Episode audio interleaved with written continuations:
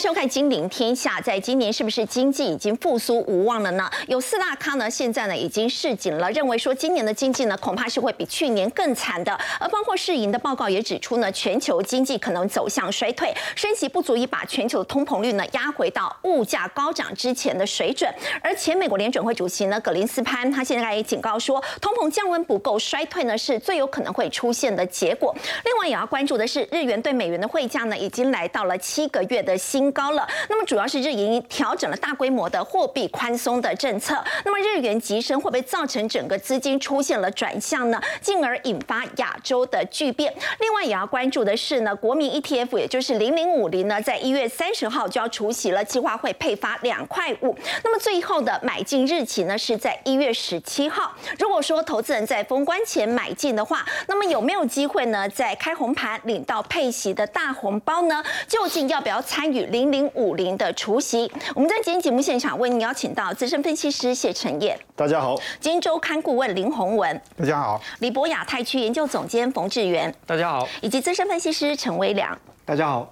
好，沈燕，今年全球的经济是会比去年更惨吗？因为四大咖呢都已经示警了，包括葛林斯潘说美国经济衰退呢是最有可能出现的结果，而且现在还有一个变数就是日元的急升。对，原本大家认为说黑天鹅是不是会消失了，一直在关注这个问题，结果没想到今年黑天鹅不但没有消失，而且变形变得更猛。对，是不是会变成库斯拉还是什么之类的？为什么感觉？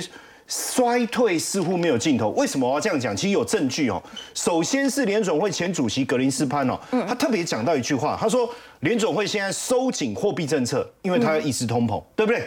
那你既然你收紧了你的货币政策，衰退就是最有可能的结果。他直接讲衰退是最有可能的结果，所以衰退会来会。他说，可是最近物价不是有掉吗？而且不是已经七趴掉掉到七趴多了吗？而且根据大家今年的预估，今年的上半年物通膨有可能掉到五趴多啊，原油也下来啦，你的房租租金也下来啦。可是他说他不不认为这个会让联总会的政策转向，为什么？因为他讲的这句话其实让我也有点担心呢。为什么？因为他说我们会不会处于？通膨短暂降温，什么意思？你看到的会不会只是一个假象？也不是假象，它真的有降下来，可是短暂的。所以如果联总会以为说，哎，通膨消失了，马上改变它的货币政策的话，会不会之后通膨又增升温？而这一升温会不会更厉害？这很像那时候疫情，以为疫情没了，再来突变的更猛。这个要注意，他就提醒大家。所以他其实他是要告诉小老弟呀。我以前也是联准会主席啊，我在想你要听啊，他在讲给谁听，对不对？鲍尔啊，注意啊，你不要随便啊，记得继续升息，知道吗？其实他是一这个意思啦。哦，那当然他不好意思这样讲，那我来帮他传达嘛。鲍尔，你你的学长跟你讲话，你要注意一下，要注意啊，短暂的，短暂的哈。对。那再来，IMF 的总裁乔治艾娃，哎，其实他也特别提醒他，他说今年会比去年更辛苦。哎呀，其实我们通常跟算命一样嘛，说啊你会越来越好，可是最怕算命说你以后就没事，为什么？因为你会习惯了，就怕这样。那一旦你习惯，因为越来越苦嘛，我们就习惯，这很可怕。二零二已经很苦了，很苦了，但你会习惯啊，所以你就不会觉得苦了，是这样吗？不行的，三分之一的经济体会陷入衰退。你看美国啦、欧盟啦、中国都会同步趋缓，而且他讲这个，他他就讲到好像听了也不会比较高兴。他说没有衰退的地方。感觉还是很像衰退，意思就是说，虽然你的经济的数据看起来表现还相当的平稳，可是全球的一个状况其实会让你们觉得你们经济跟衰退差不多，你只是赢到了数字哈，这个我觉得其实也蛮严重的。那当然，这个我们会说啊，你们讲的这个都是上面的人的想法，对不对？大咖的那真的是这样吗？可是如我们如果直接去问银行呢？嗯，银行是是不是最直接跟客户有在往来？好。华尔街日报就调查说，跟年总有有直接业务往来二十三家大银行，嗯，超过三分之二的经济学家就说，二零二三年会陷入衰退。假设一半，那可能会，可能不会，对不对？可是三分之二都说会耶。好，那有没有人觉得不会的？其实很少数哦。那你看巴克莱美国银行、道明证券、瑞银的，这是一级的交易商哦。很多的基金公司大客户，因为其实呃这里面我有几个朋友在里面，其实他们都会第一线的去跟基金经理人。我讲的是很大型的那些基金或者是私募基金，他们会长时跟他们保持联系，他们从基金经理人操作的动向，其实他就可以闻到他们对景气未来的思维。所以你看，大多数的经济学家预估说，升息会让失业率从十一月的三点七到五点五。五点五。其实这个失业率如果这样子攀升的话，速度其实是很快的。嗯。你如果说是后一两年再到还 OK，但是一年。今年就到，我觉得问题很大。好，然后呢，我们再去带，再整个看到日本去，他他在讲说，哎，没有衰退的地方，这些人感觉像衰退。哎，根本的公里笨啊！为什么？因为日本其实说真的没有衰退嘛，因为经济的状况其实还算是持平。而且他们之前货币都还在宽松。对，可是其实大多数的日本人可能感受很强烈。为什么？你看日本共同社他就调查说，哎。日本企业为什么对经济看法这么悲观？第一个，你成本那么高，我我要我进口原物料，然后我现在的货币贬值，哎，贬值不是有助于出口吗？啊，大家都没钱，我要出口卖给谁啊？反而我的成本飙高啊，我的经营成本很高啊，所以百分之五十六的企业认为今年的经济会出现成长，你说还不错啊？嗯，对，看数字要看重点。为什么？因为一年前是百分之八十四啊，等于认为会成长的人大幅度的缩水喽，大幅度的缩水。那你没关系啊，再过一季再问问看呐，再过半年再问问看呐，搞不好这个数字会降到让我们吓一跳。那预测成长的企业占比是十年来第二低哈，嗯，然后百分之三的企业，因为。日本央行一直说贬值可以救经济啊，贬值可以救出口啊。真正有感的企业只有三趴，只有三趴。对，百分之九十七，就那就表示你这个政策是有问题的哈。那三分之一说这绝对是一个，绝对是一个负面因素。日本产经新闻就说，前日本央行的副行长山口广秀，哎，有机会，你看到他变成热门人选哦，央行的行长的热门人选哦。为什么？就我我这一点就很重要，他一。这个黑田东彦一直在做宽松政策，对不对？那你支持他，下一任央行也不会是你啊，因为因为他如果一直做做的不好，你所以你只要讲，你要一定要跟他相反的政策对？所以你看他离开日本央行，三菱广秀就一直说，哎，你这个政策不行啊，你你你想要透过你的政策去改变大家的想法，因为大部分人不是都认为哦，好生活很苦嘛？你不要再贬值，对不对？然后说不不不，我我有跟大家沟通，我有跟大家沟通，可是不是啊，我们刚才看到。这个这个市市场的调查，所以他是反对宽松的嘛？他是比较偏鹰派的。当然呢，他希望就是说，你应该要缩紧你的政，你你看，你长期宽松，成本就不断的上升了。对，哎，所以他接任的可能性高不高？其实你有没有发现已经在铺路了？反正他说啊，反正啊就这样，来来嘛，那整个结果就很有机会。所以为什么整个日这个政策要这样调整？我也跟大家解释哦，你去看这个是日本跟。这个原油的依存度，其实大家不晓得，日本跟原油的依存度相当的高。嗯，怎么讲？你看哦，过连续八个月，近年百分之九十跟中东的依存度，连续八个月徘徊在九十五趴。哦，十月是九十四点七，超过石油危机以前一九六七年九十一点二。这什么意思？因为它本来就高度仰赖石油嘛。对。所以你今天油价很高，我的经济就不好。嗯。我的经济就不好。你油价很低，我经济就好。现在我油价这么高，对不对？现在都还在八十几块，你不要觉得说有降下来，一百二降下来。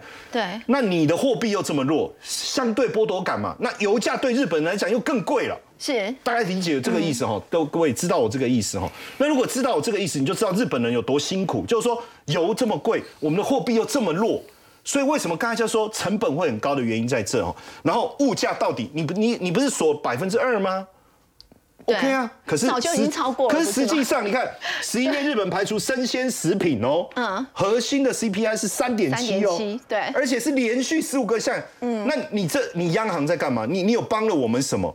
这是四十一年来最大的涨幅，然后电费飙了多少？百分之二十啊，这大概这个肯定疯了。然后牛奶、面包、食用油这些涨幅高达六点八，所以很多的店家确实在日本很难经营。一百零五家上市主要食品饮料制造商。二零二三年一月到四月要涨价了，为什么要涨价？你看七千种涨幅十八趴，哎，十八趴涨幅十八趴，那你继续宽松货币政策？过去大家都觉得日本好像没有通膨的问题，只有通缩的问题。所以为什么必须要紧缩？所以日元强劲的、快速的攀升。所以现在金融市场的一个想法也开始提醒大家哦，因为过去我们也也跟大家讲过哦。日元持续宽松的结果，日币持续的贬值，大家借出去做所谓的套利交易。日币强劲的升息，所有的资金它会从投机市场抽离，抽离以后大幅度的涌回去日本，这种收金资金抽离的结果，这种流动性会不会给亚洲市场带来比较大的动荡？嗯，哇，我觉得这个未来可能要特别注意。好，刚刚陈燕带我们看到呢，在今年整个景气呢，其实市场普遍呢，这个专家的看法都是比较偏向悲观。那么现在又多了一个变数，就是来自于在日本的日元方面的急升。而我们说到整个经济衰退的疑虑不断，然后从这个美国股市呢，在二零二三年第一个交易日看就看得出来了，包括苹果，包括特斯拉，这特斯拉股价呢遭到了斜袭，那么苹果的市值也低于两兆美元哦。我们要请教。到这个冯总监，现在到底要怎么看呢？对美国的经济前景，是不是应该觉得很担忧？好，美股哦，二零二三年没有办法博得一个好彩头，还收黑哦。其实就是因为两颗老鼠屎哈。第一个呢，就斐刚刚讲到了特斯拉哈。那第二个呢，就是在苹果的部分。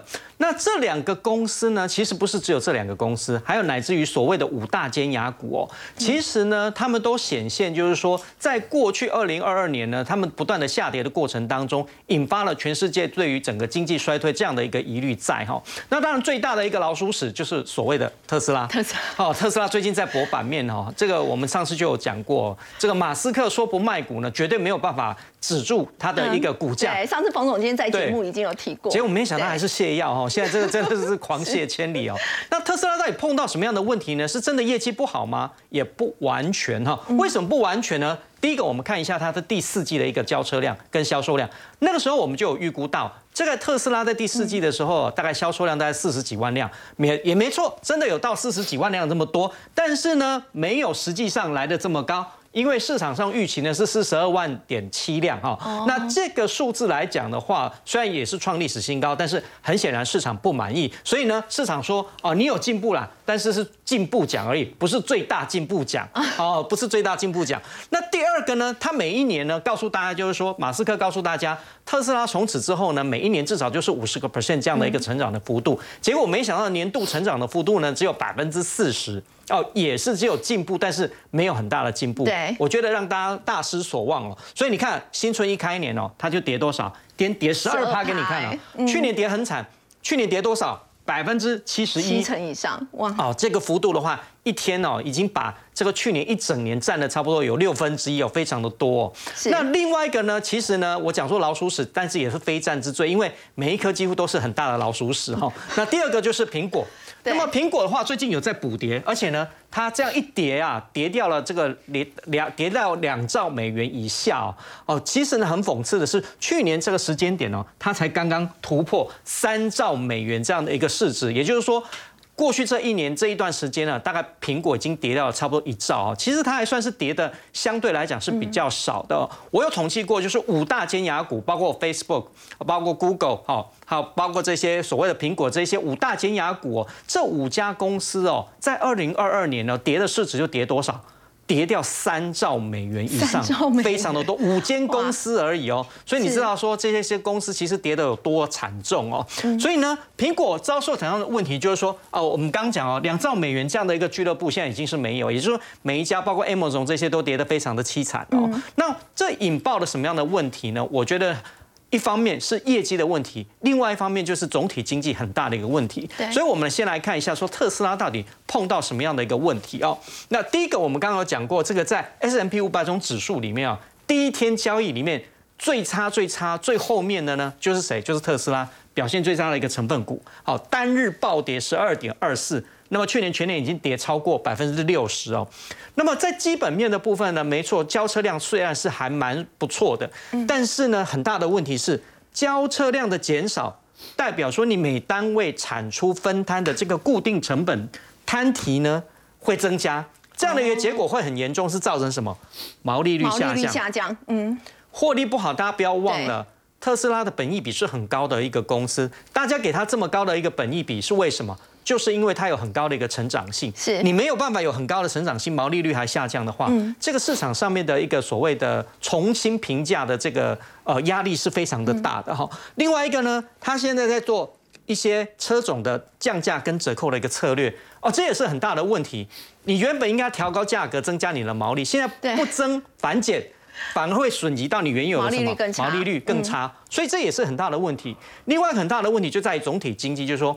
整个景气的一个不明朗，哈，还或者是对未来的一个景气啊感受度不佳的一个情况之下，消费者会怎么样缩手？因为这毕竟是一个消费性的一个物品，我可以暂时不要开电动车啊，我先开开油车吧，对不对？所以这是很大的问题，或者是我转买一些比较便宜的电动车，对不对？比亚迪，对，没有错，就是在这种情况之下，所以造成了哇，特斯拉最高的时候有超过四百美元哦，像一叠，现在什么？百元关卡岌岌可危哈，所以这很大的一个问题。那么从基本面来看的话，我们也可以看得到，我们刚刚讲哦，特斯拉每次讲就是说哦，未来特斯拉年成长率大概是百分之五十，可是我们看到哈，这几年的一个像前年的话还有八十七点四，那么去年呢只剩下百分之四十，所以这样的一个。整个的总销售量没错是往上走的，但是在总成长率的部分呢，很明显就已经出现了一个比较停滞不前的一个现象，甚至于不如预期。所以这是为什么？就是特斯拉的股价修正的非常的凶哦。所以很多的外资机构现在也纷纷的下修好这个特斯拉的一个股价哦。所以我刚刚才讲说它的股价可能这个百元呢岌岌可危哦。那么我觉得更严重的呢，就是我们带到从苹果、特斯拉，还有包括五大尖牙股。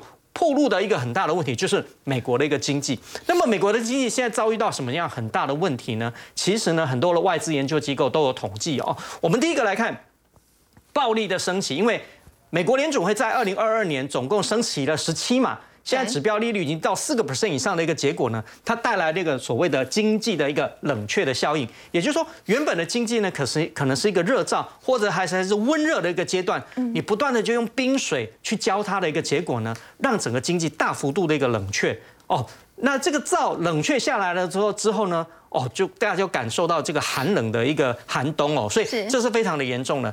第二个呢是。美国人呢，现在正在花掉疫情期间的这个储蓄。好，大家都知道，美国这个民主啊，基本上不太储蓄的。可是很特别的一点，他们在疫情期间呢，存了不少钱。那我们来看一个数据哦，你会发现到，在二零二零年呢，疫情起来的时候，这个储蓄率的部分大幅度一个增加。对，不是因为他们跟亚洲民主一样有一个。我这个忧患意识不是这样，是因为没处花钱，没有处花。但是呢，你会发现到再来呢，当经济重新这个解封之后呢，你会发现到储蓄率就开始下降，往下了，对。一直到经济整个好起来之后呢，储蓄率又增加了，因为大家赚很多钱，是啊，在这段时间，可是你会发现这一段时间又开始出现一个开始往下掉，大幅度的一个下降。也就是说，过去这一年一年多的一个时间呢，通膨造造造成美国经济降温的一个结果呢，让很多的美国人把原本存在银行的钱就开始一直花，一直花，一直花，所以这个也是很严重的问题。第三个，美国的房地产啊也跟着在下滑，大家可以想象，这指标利率一下子从不用这个半毛钱的这个利率哦，一下子这个涨这么多哦，嗯，这个部分来讲对房地产啊真的是一个很大的一个伤害性哦。那么第四个呢，银行现在因为这个利率的关系，也在做所谓的一个收紧银根的的动作哈，所以呢，整体来讲啊，哦，美国的一个经济遭受到一个很大的问题。在总体需求的部分呢，也发现到就是所谓衰退到一个呃近乎衰退这样的一个水准哦。那么甚至于在追踪一些很重要的。这个美国的一个商业数据的部分呢，像这个 PMI 指数的部分，我们来看一下哦。这个蓝色的部分是制造业哈，红色呢非制造业服务业的部分呢，因为现在美国已经与病毒共存的关系，所以你会发现它降的不多。可是呢，蓝色的部分呢，制造业的部分呢，已经是在所谓疫情前的这样的一个水准了。嗯，那这样子的一个状况，其实对美国的一个制造业是一个非常大的一个伤害哦。那么同时间，大家一直在讲说，直利率倒挂，所谓直利率倒。挂呢，就是短天期的利率高于长天期，这是很不正常。因为长天期的利率呢，通常来讲对利率的敏感度比较高，所以正常来说的话，它的利率水准要比较高才对。高于短天期对，没错。那过去这个你会发现到哦，这个短天期的利率在正常的状况，比如像这个两年期的，应该都是比较低的。可是呢，现在的状况，红色的短天期是一个比较高的一个状态。当殖利率出现倒挂的时候，根据历史经验来看的话，也是衰退疑虑是非常高的时候。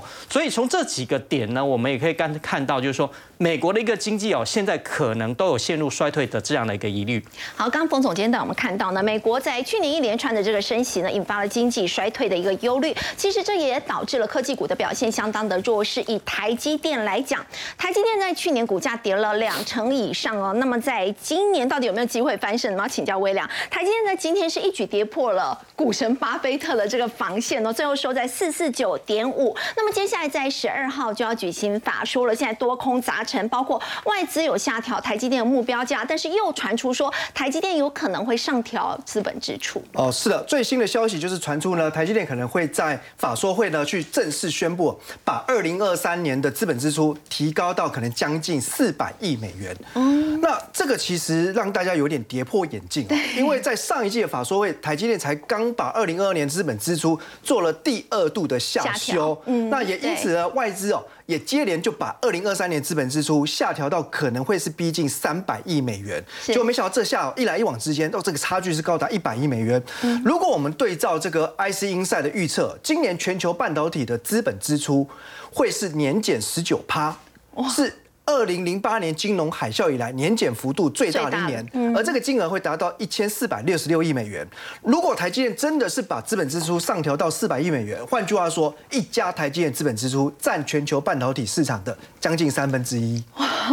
那这个可能会引发外资圈又一次的多空争论，是因为呢，当然有的人认为资本支出多，你可能将来的折旧费用也高，会影响到你的获利率。对，好，但是呢，呃，我觉得以台积电的策略布局来看，它往往也不是太在乎。短时间的景气波动循环，他更在意的是客户长远的需求，跟他自己呢未来先进制程推进的这个制程的地图。所以我觉得哦，台积电如果放眼未来三到五年，他希望呢保持它的优势，甚至呢跟 Intel、三星的。竞争差距能够越拉越开的话，的确，它扩大它的资本支出有必要，而且它也有这个本钱，因为它的其实现金流量是非常充足的。是。那另外我们可以看到，哈，最近呢也看到台积电出现的第一支的春燕哦，就是呢高通传出呢，因为最近的手机晶片获得美国商务部的许可，能够呢出货到中国去，所以呢，呃，虽然从去年第四季开始哦，台积电七纳米的先进制程呢，已经陆续遭到包含苹果在内的五大客户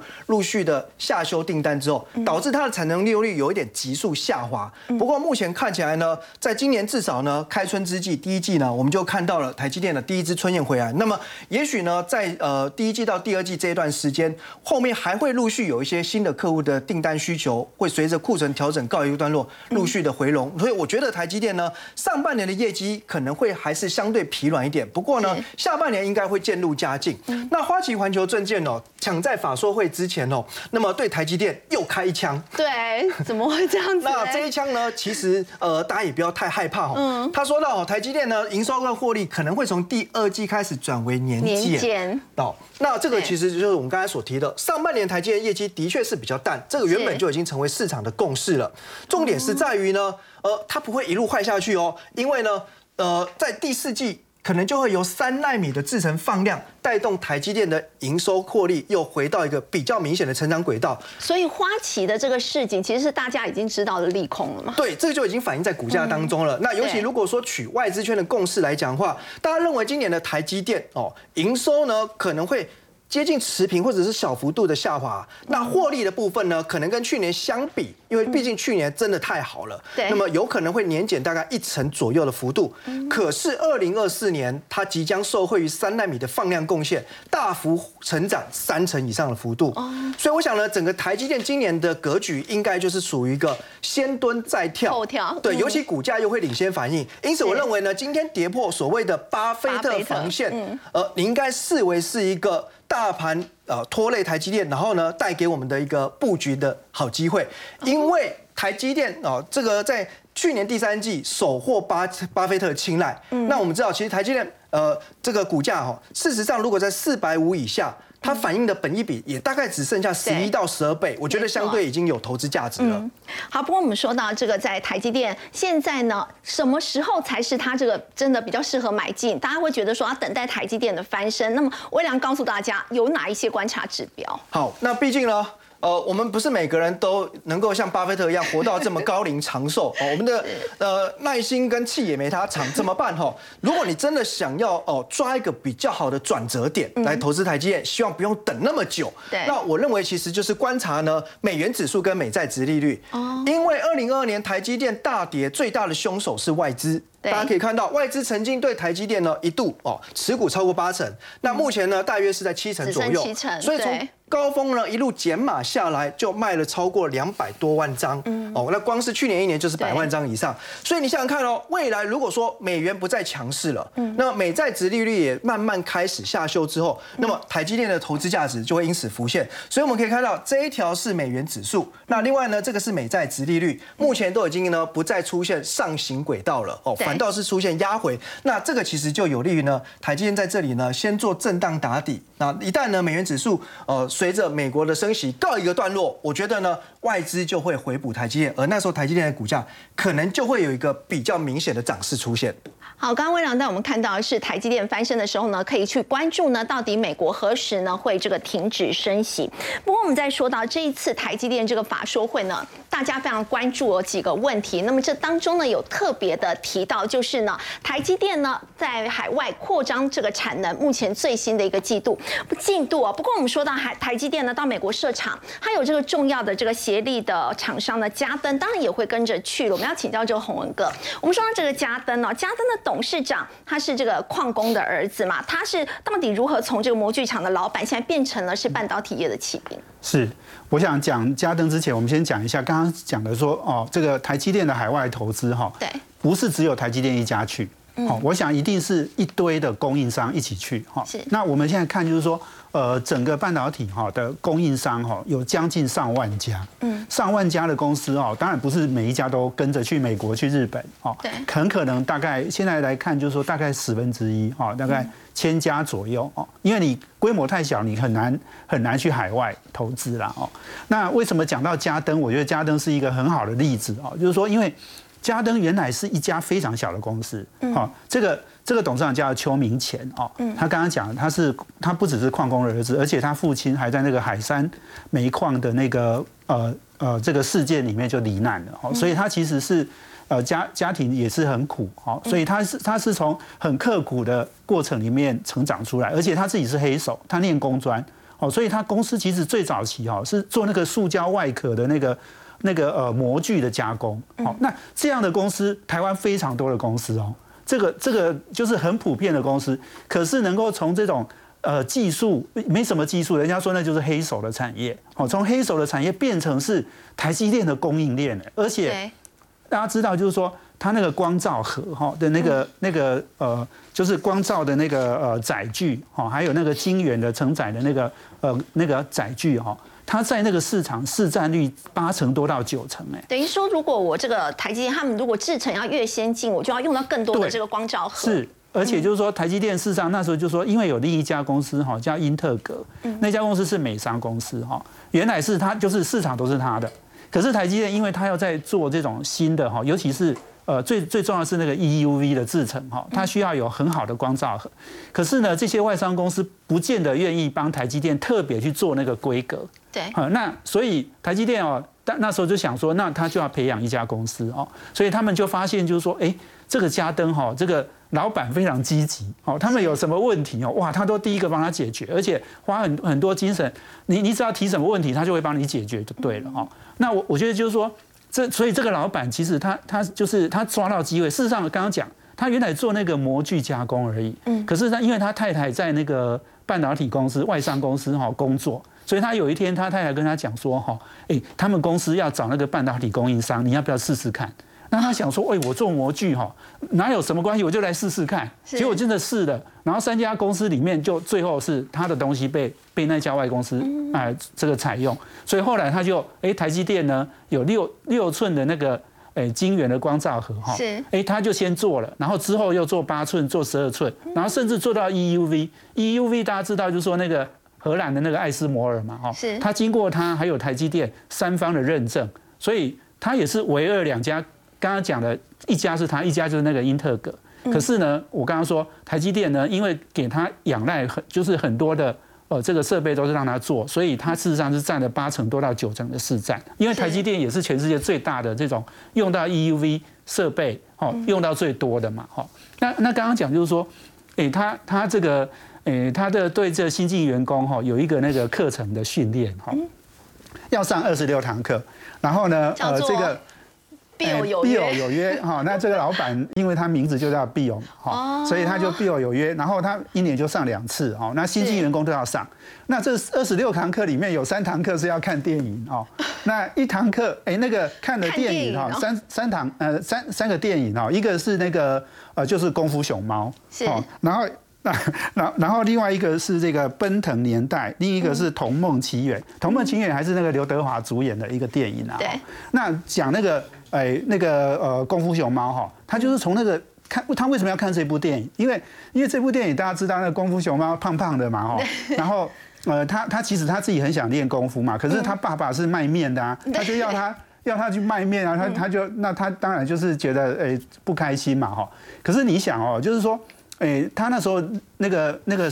呃，龟龟师傅不是要要找一个神龙大侠，对，所以他就他就很想要去当那个神龙大侠。嗯，可是刚刚讲的就是说，你你你这个父亲也不让你这样做，然后你你机会不多。可是他不是就把自己用这个爬爬上那个很高的那个那个神龙大侠的那里哈的那个那个庙嘛哈，然后去去应征，对不对？哦，然后他又又给那个不是还有。还有五五五支的也都很厉害，就在排挤他，对不对？其他的那个同门的算是师兄师姐，一开始都是还蛮排挤他。所以他他就其实他用这个故事哈，在在讲，就是说人的职场其实会有很多的经验哦，很多的考验。那这些考验呢，你要你要去突破它。好，所以你很多人哈门把你关起来，你就没有梦想了。嗯。好，然后另外你有经常会碰到同事哈。这个霸凌你，哈，那你你是不是能够去克服？好，那所以他就觉得说，那里面不是还有一只残暴是坏蛋吗？那那那个坏蛋就是他功夫很好。技术很好，可是呢，他们他就一一直梦想要当当这个呃神龙大侠，可是他觉得说人技术好没有用的，对，你要爱护社区。很多人以为专业技能够就可以当主管，对，所以你要爱护社区，然后你还要尊敬老板，哈，对。那所以这个这个邱董呢，他他就是说，哎，他他训练员工就是这样，他他觉得你还是要尊敬好你的你的老板，因为这个又跟他过去的一个经历有关，因为他早期在。在呃创业之前，他在一个老板那里工作，他就看到那个老板哈，他自己呢自己忙得要命，然后对员工非常好。结果员员工很多机台哈，他半夜都要起来看，哦，他要去调整，然后他就觉得说哈，这个其实员工如果会刁难老板哈，他绝对不干这种事。所以所以刚刚讲说是惯员工。对，所以他他觉得说哈，他宁可就是说呃我我机台停了停了两个礼拜我也没关系，我就是我就是要把我的公司的制度。哦，然后这个规矩我要建立起来，员工都可以遵循，这样不是一个员工来来要挟老板这样。哦，所以这些我觉得这些过程哈，这些训练哈，其实我我我其实我看了他的一些故事之后，我还蛮想去买他股票的，因为因为觉得哎，这个老板很有概念他的经营理念。是是，对，所以我想我刚刚在讲就是说，其实呃，台积电有很多的供应商，哦，那这些供应商其实台积电也培养出来。我刚刚讲说，他跟英特尔还有一个。专利的诉讼，那个诉讼其实差一点哈，那个原来的赔偿金额超过他的股本，嗯，可是他后来呢，呃，自己到到处把房子也抵押了，然后把很多股票都出脱了，还是缺了四亿。结果因为他打进台积电供应链嘛，那他已经准备要交货，那台积电后来就给他预先的这种货款，给他四亿哦，所以让他度过那难关。后来呢，他还想办法呢，要再去打官司，打赢了那家英特格。所以我觉得这个这个整个故事哈，是整个台湾那个供应链，就是台积电不是一直在讲吗？不是只有他一家，他其实是。很多的供应商在帮他忙的，所以这个是一个产业的产业聚落是这样形成的。好，刚刚洪文哥带我们看到的是这个台积电呢相关的供应链加灯的这个故事。我们稍后回来要来关注，虽然半导体呢是充满杂音，但是这一家检测厂叫做泛全，它呢首创业界知名的夹豆考试，而且他们公司的单月还有单季全年的营收呢都是一起飙高的，到底是怎么样做到的？我们先休息一下，稍后来了解。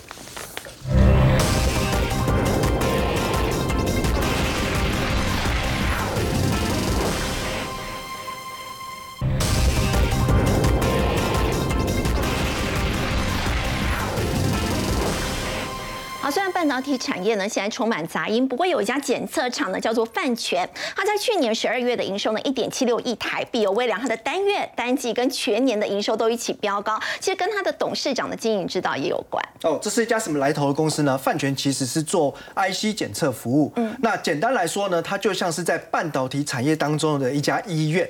哦。比如说呢，哎，客户如果研发了先进制程，那么要让客户确认呢，在这个制程结构当中有没有问题，他们就要用电子显微镜去拍片、拍照片之后呢，提供给客户去做检查、去做分析，是，而且是三百六十五天、一天二十四小时不间断的服务客户。哦，那另外来讲的话呢，它也服务 IC 设计。那比如说 IC 设计呢，当他们设计好晶片之后呢，是不是要交给晶圆代工去投片量产？那这个时候其实大家很怕，就是说，哎，如果说这个晶片有问题的话，报废。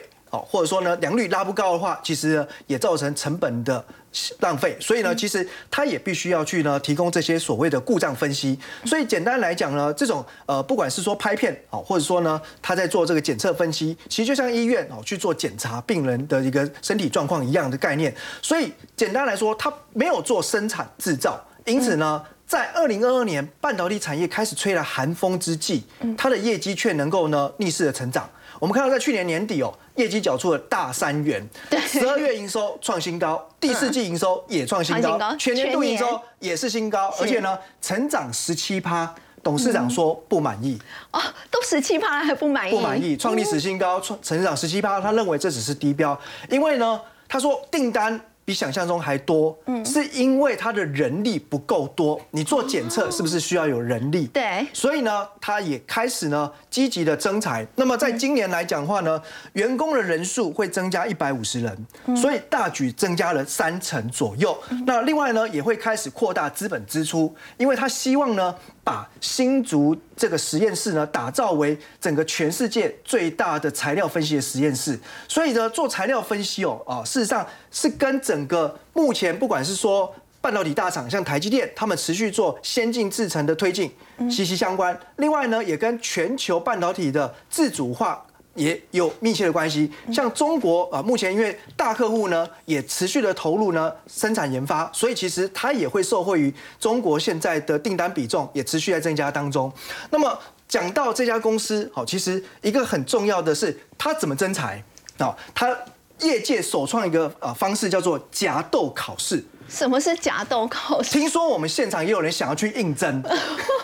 是不是？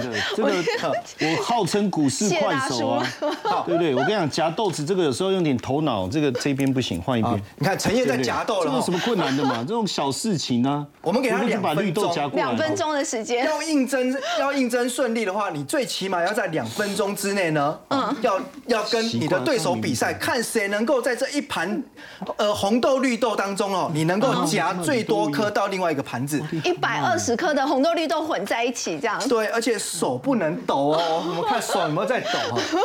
感觉连嘴角都在抖 了。手不能抖。那为什么要做这个夹豆考试？啊，因为其实呢，呃，我们刚才讲到，因为范全做检测服务，那不管是材呃材料分析或故障分析，其实它的技术员必须要眼明手快。哦，因此他必须要看你是是不是你能够呢，你的手能够保持稳定，而且眼睛呢是不能因为疲劳呢，然后呢把两颗豆子看成三颗豆子哦。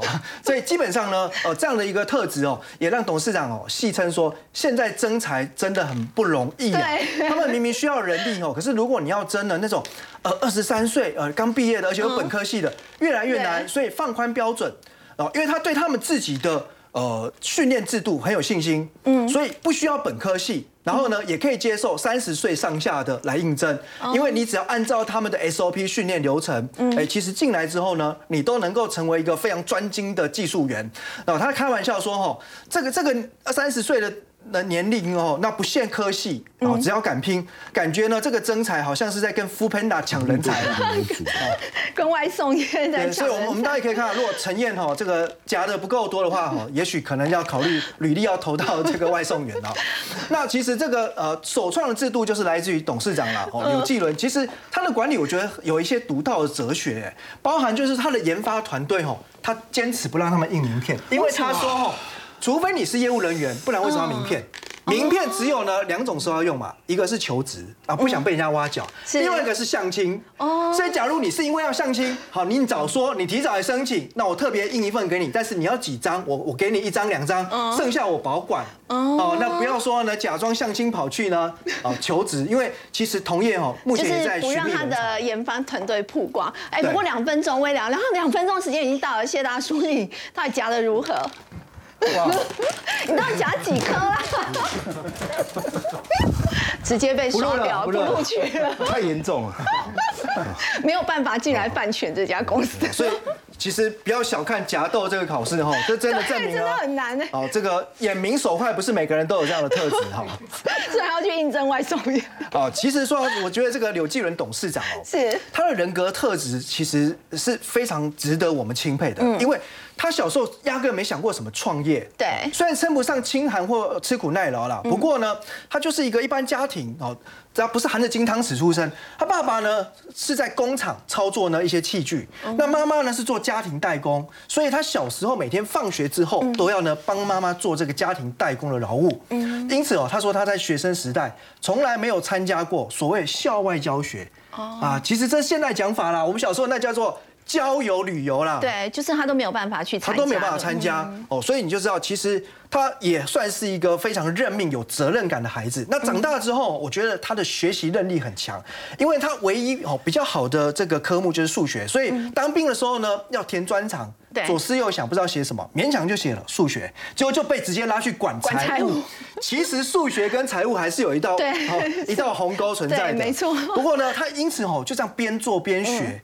摸索之后呢，他竟然拿到全师财务管理的第一名。第一名哇！啊，这是很不简单的事情哦。是。那所以我觉得他在工作的呃各种历练哦，其实也让呢呃目前范权哦，其实在各领域的人才整合上面特别好，而且他们的背景哦。都是来自于台积电、联电等等半导体一线大厂，所以想这家公司的战力很强。不过呢，股价的部分大家就要密切追踪留意。好，我们谢谢威廉带我们看是范权的故事。不过我们说到在股价呢，在过去大家说股票是要在景气蓝灯的时候买进，那么现在已经亮了第一颗的这个蓝灯，是买进的好时机吗？我们先休息一下，稍后回来。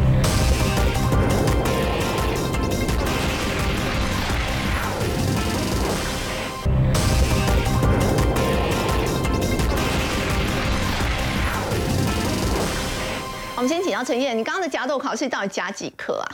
根据我股市快手的心得，基本上只要你掌握诀窍。其实可以夹到二十颗，我刚才夹了十颗，应该可以录取吧？可以录取，应该可以录取吧？哈，他们现在缺人力，我一个应该可以当六个用。好，我们要再请教冯总监哦。现在大家很关注，就是这个国民 ETF 零零五零，它一月三十号呢要除息了，那这一次是配两块五，那么最后买进的日期是一月十七号的封关日，那您会建议大家买吗？好，这个快过年了，大家就希望说能够领到红包哦。是。那股民们最关心的说，除了行政院发给每个人六。千块的还税于民之外呢，如果有买零零五零的，更关注就是这个零零五零即将要除息哦。我们先讲零零五零呢，它其实是半年配的，那它这一次呢，等于是二零二三年的第一次的这个配息。对，那它配息配多少？刚斐有讲哦，它是配二点五，也就是说以它现在的股价来讲，我买一张零零五零大概花十一万呢，我在。这个一月十七号之前买进的话，我一月三十号之后呢，我就可以领到两千五百块钱。对啊，大家听了可能就嗯很棒啊，这个又可以领钱哦。但是是不是就真的两千五百块可以落袋呢？哈，不完全哦。等一下会告诉大家。我们先来看一下零零五零哦，过去的一个历史哦，我刚好把过去这十年呢每一年的这个零零五零的投资报酬率把它列出来，结果发现大概除了二零一五年。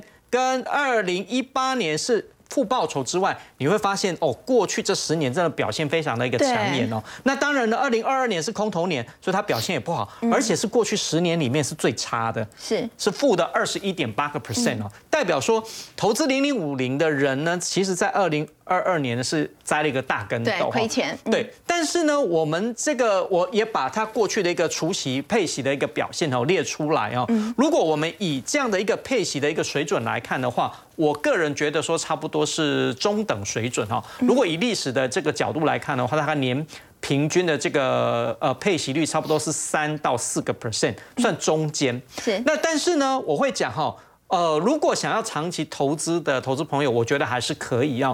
第一个，我们先来看一下零零五零，它的本身的性质是属于市值型的，嗯所以呢，它跟大盘的联动度算是非常的高的。那为什么跟这个大盘的联动度高？主要跟它的成分股有很大的关系。它成分股有哪一些？好，台积电哦，高达四十五点三个 percent。那所以我们有讲过。如果你想要投资台积电，但是你钱又没有这么多，没有四十几万的话，虽然台积电已经跌了这么多了，是也是要四十几万，买零零五零就买零零五零，对，因为将近一半。那再来有红海有四点九三，联发科将近四个 percent，台达电有二点五七，好，联电有二点零二，它其实是个蛮综合型的，我觉得都是还蛮绩优的股票，因为前五十大哈。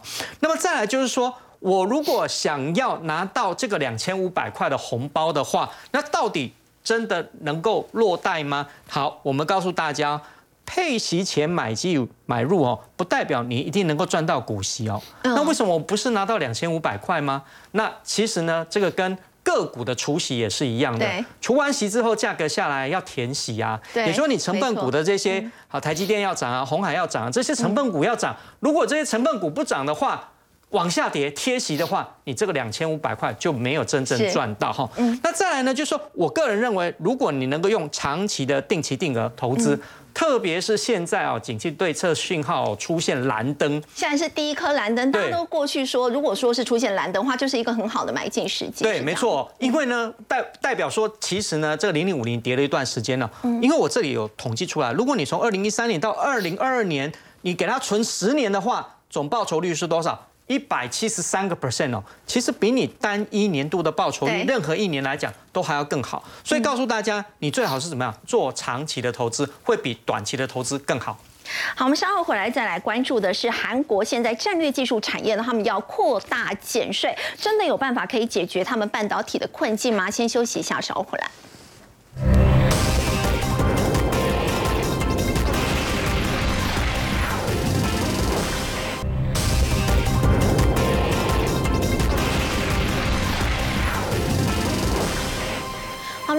韩国呢，在最近通过了韩版的晶片法，就是要扩大半导体呢以及车用电池等等主要战略科技的一个租税方面的优惠。要请教洪文哥，这真的可以解决韩国现在面临的半导体困境吗？是，我我想韩国跟台湾很像哈，有一样的地方，也有不一样的地方哈。就是说韩国的困境是什么？